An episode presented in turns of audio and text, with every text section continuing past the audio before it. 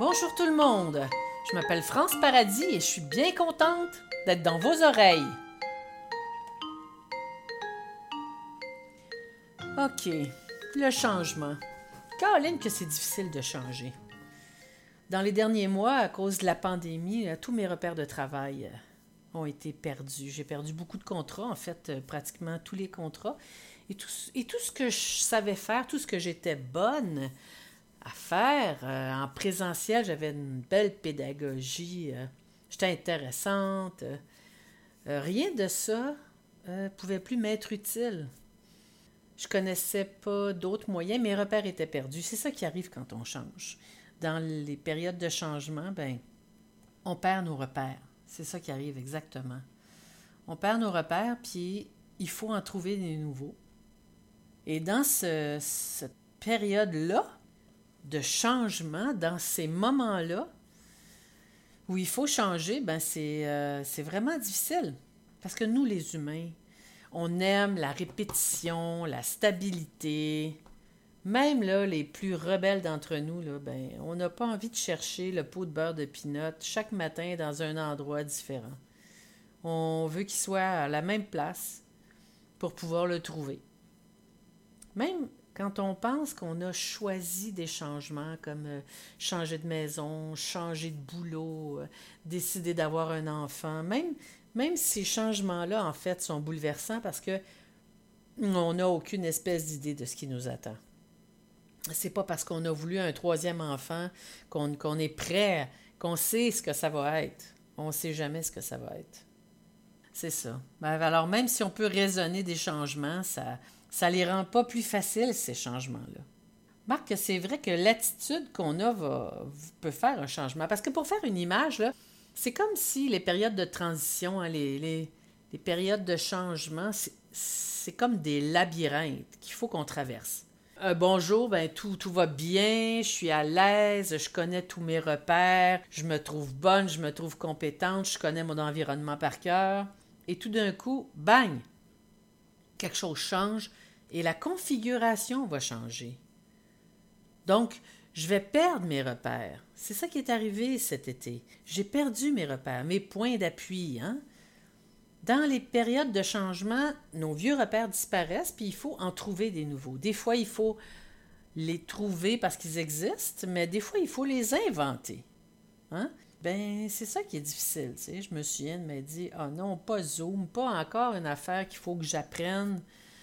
J'ai pas le temps d'apprendre ça. Faut que je trouve des nouveaux contrats, mais c'est bien plate, hein, mais quand on se retrouve dans le labyrinthe, ben, il n'y a rien de plus important à faire que de s'occuper du labyrinthe. Fait que même si on pense qu'on n'a pas le temps d'apprendre ce qu'il y a à apprendre, ben, euh, faut prendre le temps.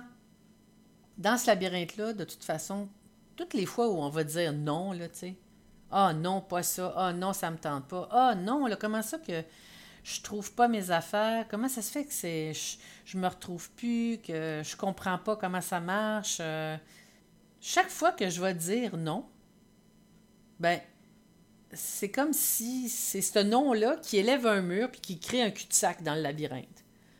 Et là, ben, je vais essayer de, de me revirer de bord, comme on dit, pour trouver un autre chemin. Sauf que si je continue de dire non, ben, je vais juste continuer de me retrouver dans des cul-de-sac. Hein? En fait, plus je pense à ça, plus euh, j'arrive à la conclusion qu'il y a juste une façon de sortir de ce labyrinthe-là, puis c'est de, traverser les murs, de passer au travers. Ouais. Parce que les, les périodes de changement viennent avec une perte de repère, je l'ai déjà dit. Ce qui avait toujours fonctionné fonctionne plus. Puis on est toujours surpris quand ça arrive. On, va continuer d'essayer nos anciennes manières de faire en espérant que ça fonctionne. Un bon exemple de ça, c'est quand on se lève euh, le matin d'une panne d'électricité. Bon, ben là, on s'en va dans la cuisine, on, veut se faire un café, et puis ben la, petite lumière rouge euh, du, poêle allume pas. Alors on, essaye encore, on, tourne le truc, euh, ça allume pas, on le tourne encore, on fronce les sourcils, on le ramène, on réessaye encore. Ça va nous prendre plusieurs fois avant qu'on arrive à la conclusion. Hein? qu'il n'y a pas d'électricité. Et là, là, dans cet instant-là, il y a une cascade de changements qui vont nous tomber dessus et puis qui vont faire que notre routine du matin va être fichue, quoi. Bon, ben, c'est important de se rappeler de ce feeling-là, de, de ce sentiment-là de déséquilibre. Hein? Quand on a compris qu'il n'y a pas d'électricité et que ça sera vraiment pas comme d'habitude. Parce que finalement, dans l'intervention sociale, c'est ça qu'on fait. On demande aux personnes d'accepter d'avancer dans l'inconfort, la peur, le déséquilibre. C'est ça qu'on leur demande de faire. Avancer vers ce chaos-là. Avoir le courage de le faire. Bon, ben, peut-être que c'est utile de se souvenir que ça prend du courage, puis de le nommer, de le nommer pour eux, mais de le nommer ben, pour nous aussi. Parce que des fois, ce malaise-là se transforme en souffrance. Parce que c'est tellement difficile de dire oui qu'on continue de dire non. Ça vous est déjà arrivé, je veux dire, euh, ça m'est arrivé, moi, il y a plusieurs années, dans une, à la suite d'une rupture amoureuse, je suis restée pris dans le labyrinthe, à dire non. Non, je veux pas que ce soit fini. Non, je veux pas que ce soit pour cette raison-là. Non, je veux pas être toute seule le samedi soir. Euh, non, non, non. Ça vous est peut-être arrivé à vous autres aussi dans d'autres circonstances. Peut-être que vous avez acheté la maison de vos rêves, puis hop, mais non, ça finalement, euh, tous ces changements-là ont, beaucoup bouleversé vos repères. Peut-être que vous avez eu euh, un diagnostic d'une maladie chronique. Les changements sont de tous ordres, mais ils présentent toujours la même configuration d'un labyrinthe. Mon Dieu, un exemple encore plus simple, c'est la naissance de notre premier enfant. On choisit d'en avoir un, on est contente, là, on se réjouit, on a bien hâte, là, et puis ces petites choses-là qui sont si mignonnes, là, ben, ils vont nous replonger dans des nouveaux labyrinthes chaque fois qu'ils vont franchir un stade de développement. Vraiment, vraiment. Les enfants sont formidables pour nous faire perdre nos repères. Hmm. Fait que, comment on fait pour traverser les murs? Comment on fait pour passer à travers ça, la colère, la peur, l'excitation aussi, les déceptions, les frustrations? ça se peut qu'on se dise qu'on ne devrait pas avoir peur, hein, qu'on devrait être plus forte que ça. Je sais que moi, je me suis dit ça bien des fois. Je me rends compte que de me dire ça, ça m'a juste maintenu dans le cul-de-sac. Ouais. Euh, une autre chose que je me disais, c'est que je devrais connaître les réponses. Ben oui, avec mon expérience, puis tout ce que je sais, franchement, je devrais savoir comment on sort de là. Ben, savez-vous quoi? de penser ça, ça m'a pas aidé à en sortir. Puis franchement, je pense qu'il n'y a pas d'expérience ni de connaissance qui nous prépare vraiment à traverser les murs d'un labyrinthe. En fait, notre labyrinthe, il va être aussi tortueux puis compliqué que nous, on va le faire chaque fois qu'on va dire euh, non. Chaque fois, en fait, qu'on ne voudra pas euh, sentir les sentiments, même les plus laids, ceux qu'on n'aime pas, tu sais. Il y a un vieux conte de la tradition russe qui parle de ce que ça prend pour dire oui, puis traverser les murs. Quand je l'ai entendu, je l'ai beaucoup aimé. Ouais. Fait que j'ai eu envie de vous le raconter. Alors, c'est l'histoire d'un père qui avait trois filles. Oui, je sais, vous avez raison. Le conte original parle de trois fils, mais on est au 21e siècle, puis c'est mon balado, fait que je la raconte comme je veux. Donc, un père avait trois filles. Il décide de les envoyer dans le monde afin qu'elles aillent apprendre un métier, se bâtir une vie. Ça fait que chacune prend la route dans trois directions différentes. Les années passent, les années passent, et puis au bout de cinq ans, les, filles reviennent. Quand leur père leur demande ce qu'elles ont appris, la fille aînée répond qu'elle a tout appris des lois et des rouages de la justice. Hey, là, son père est content.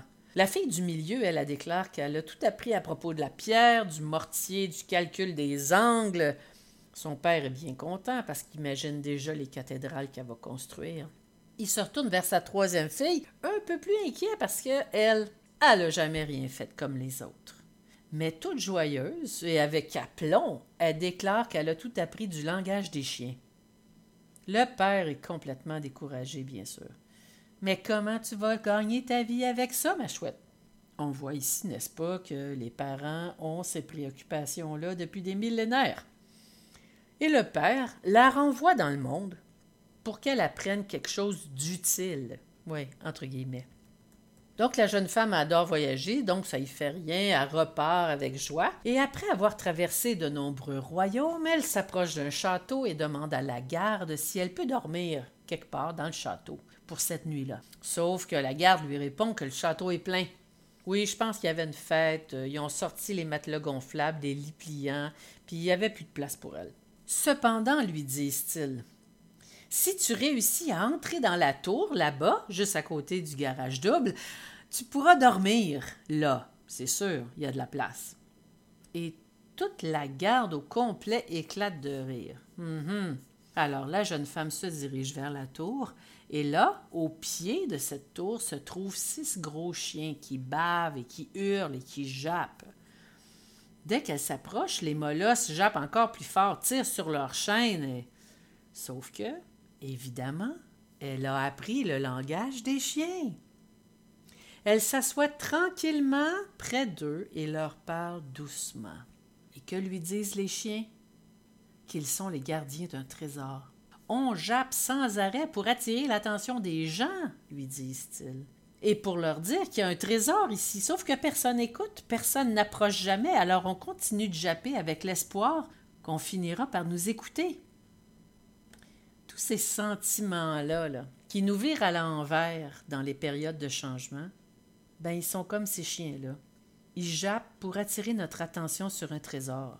Si on s'assoit tranquillement avec eux autres, comme on s'assoirait avec quelqu'un de nouveau, comme on s'assoirait avec de nouvelles personnes de notre entourage, mettons, pour les connaître ou euh, savoir ce qu'ils ont à nous dire, peut-être que ce qu'ils ont à nous dire, c'est qu'il y a une partie de nous qui se sent complètement incompétente, alors qu'on était parfaitement compétente avant. C'est exactement comme ça que je me suis sentie à la fin de l'été ou alors qu'une autre partie de moi a peur que je m'en sorte jamais, hein? que j'arrive jamais à surnager dans cette situation-là, puis que la douleur finisse jamais. Chaque fois que je me suis assise avec ma propre horde intérieure, hurlante et menaçante, je peux vous dire que ça me tentait pas pantoute de faire ça, que j'aurais voulu courir dans l'autre sens. En tout cas, chaque fois que je l'ai faite, ben j'ai été surprise. La plupart du temps, j'ai pas été capable de rester là plus qu'une minute à la fois. Tellement c'est inconfortable d'écouter ce que, ce que ces chiens-là ont à dire, hein, d'écouter ce, que les, ce que les sentiments moches ont à nous dire. Mais j'ai appris que si je restais même juste une minute, ben c'était suffisant pour être capable de faire une autre minute un peu plus tard, puis une autre minute encore une autre fois. Chaque fois que j'ai fait ça, je ne sais pas comment le dire autrement, ben, il y avait bel et bien un trésor. Ces bêtes hurlantes-là m'ont toujours montré finalement comment traverser les murs puis sortir du labyrinthe. La pandémie, le confinement puis le déconfinement après, ça nous a fait vivre bien des changements dans notre vie personnelle, mais dans notre pratique d'intervention aussi, dans nos moyens d'intervenir. On était tous super confortables, on savait comment faire, et puis tout d'un coup, tout ce qu'on savait comment faire était plus possible. Ben, je veux juste vous dire que, que j'honore le courage qu'on a tous et toutes d'avoir cherché, face à la disparition de nos repères, d'avoir cherché d'avoir trouvé des nouveaux repères. Je voudrais honorer la grande force qu'on a de continuer d'en inventer des nouveaux. Parce que, ben, ce soir, demain, après-demain, ces sentiments-là, ils vont ressurgir parce que les changements, ça fait partie de la vie. Les changements, c'est la vie, ils sont inévitables. Parce qu'on voudrait changer, mais sans que rien change, ben oui, c'est pas parce qu'on est fou, là. C'est parce que les humains aiment la répétition, la stabilité. Au fond nous autres, on sait à quel point c'est difficile de changer. J'espère vraiment qu'on va choisir de revenir s'asseoir avec nos chiens hurlants aussi souvent qu'il le faudra, parce que, parce que l'autre option, c'est de rester coincé dans notre labyrinthe. Faudra se souvenir de tout ça, hein, la prochaine fois qu'on aura quelqu'un qui est coincé dans son labyrinthe devant nous. C'est pas qu'ils sont moins bons que nous, c'est pas qu'ils sont moins forts, ben non, peut-être qu'il n'y a juste jamais personne qui a pris le temps de leur apprendre le langage des chiens. Peut-être que c'est notre travail de le faire. Qu'on va pouvoir le faire seulement en leur parlant de, de nos propres chiens puis de nos propres labyrinthes. Puis ben c'est ça que j'ai essayé de faire aujourd'hui. Si ce balado-là vous intéresse, je vous invite à aller écouter les autres sur mon site web franceparadis.com. Si vous pensez que ça peut être utile à quelqu'un d'autre, Seigneur, faites-le circuler. Allez, je vous embrasse. Prenez soin de vous autres. On se retrouve bientôt.